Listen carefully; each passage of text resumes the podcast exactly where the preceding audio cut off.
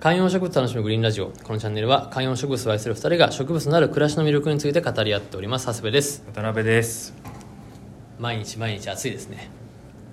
37度とかもう災害レベルの酷暑だとうんいうふうに言われていてさすがの光合成好きの植物たちもここまで暑いとはとうんいう中で先週末はいちょっと使用で家を、まあ、旅行で出かけましてはい金曜日からですね、うん金土日、まあ、日時帰ってきたんで、まあ、約3日間ですね丸う家を開けました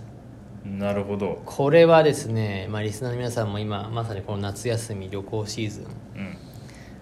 植物と旅行のこのバランスどうするのか問題以前コメントでもねいただいたことがはいいただあきりままししたたねはい実際に長谷部がどうしたのか長谷部家の夏の植物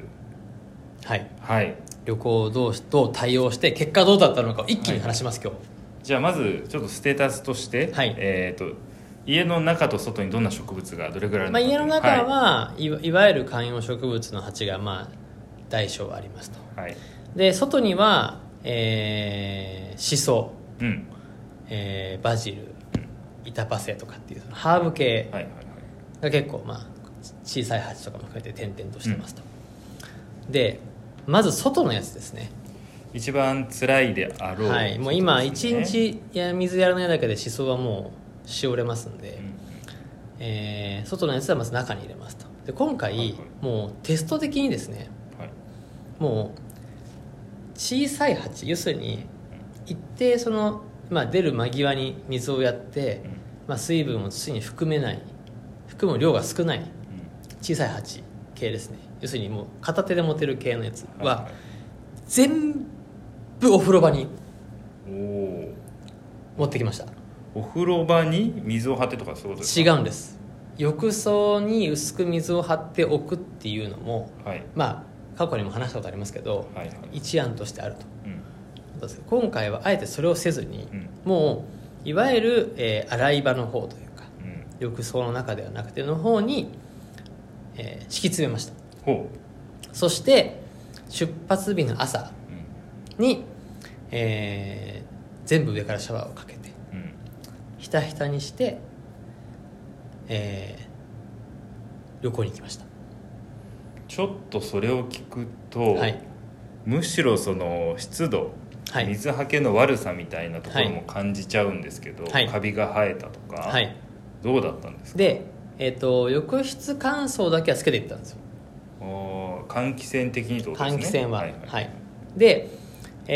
えーお風呂には窓がありませんはいで一応洗面所には窓があるんではいあの突っ張り棒が落っこったね、はいはいただ直射日光はお風呂場には入りませうんん、うんこの状況であえて日にも当てず、はい水もつけず3日間忍べるかどうかっていうのをもうテスト的にやろうと思って電気は消してたの電気も消しましたこれ迷ったんですよ電気をつけていくか消していくか、はいはい消していきました多少ねその補助光ぐらいには、そうね、そなうるんじそゃうないそうかとそ思いますけうどたそれだもやめたとま、お風呂場の戸は開けていきましたあじゃあ外の自然光というかその直射は入んないけど洗明る面さは所感じるぐらいです、ね、は多少明るくなる真っ暗でではないはいはいはいはいといった状況はいで帰ってきまして、えーまあ心配ですよね家入って帰ってきて、ただいまと何よりもまず洗面所にはい行って大丈夫かとうん結果全部元気え全部元気土もなんなら新芽ー、えー、土もはいすごっカビてもいないうんうんもうなんならシソとかも別にしおれてないえー、普通、じゃあ23日だったら室内に入れろっていうのがはい今回の教訓ですかはいえー、すごい、うん、室内、まあ、かつ、まあ、お風呂場で水ジャブジャブにあげて変にで日を当てると乾いちゃうじゃんはいはい、はい、で僕はそう思ったんですよ逆に明るいところに家の中の窓際とかに置くとう今もう外からのその光とか室内もめちゃ暑くなっちゃうんでんはい窓があるところはなんで逆に窓がない環境にすることによってうん暑くならない場所なんじゃないかと思ってまあ、だからあの漬物とかを置いとくのと同じような、うん昔の民家とかでいうとちょっと一段下がった暗くて気温の安定した部屋みたいそうそなうそうそうそういうそうイメージでってことですそうねだからはい変なアップダウンがないとこなるほどろねを今回やってみたんですよはいそしたらもう全部元気なんならちょっと新芽出てるのもあったりとかしておうこれ来たなと思いましたついに新しい手法を開発したとはいだうしんさらに言うとですよ、はい浴室に水を張ってはい置いとくパターンははいなんていうのかなちょっと嫌じゃんうんわかりますまあまあまあまあわかりますよでその日旅行帰ってきます、はいお風呂やっぱ旅行帰ってきた日って結局うん慰安で行ってるけどなんだかんだ言って移動とかで疲れてうん帰ってきた日お風呂入りたいじゃないですか、はいはいはいでも湯船にはなんか土とか若干 の砂とかが多分うんまあまあま落ちちゃっててあはいみたいなのももう考えたんですよはい帰ってきた時これお風呂すぐ上がれないなんなら土入っちゃってるはいっていうのも含めてあと水逆にやると変にねうんあの水ありすぎてダメとかもあるかなと思ってあえてここは力を信じて洗い場の方にやったら完璧でしたそれえっとシソとかバジル以外いわゆる普通の観葉植物もそっちに置いてますかそうへー逆に窓際から全部パキラ以外なん でパキラはそんなに愛がないんですかえじゃあパキラは大丈夫だと思ったからああはいはいはいもうパキラは信頼してるからパキラはね乾燥だいぶしてもいけますからねそへえそれいいんだお風呂うそう逆に日が入らない場所に置き続けるなんかそれってあれかもしれないですねあの冬とかにも通じるというかよく冬の観葉植物とかも、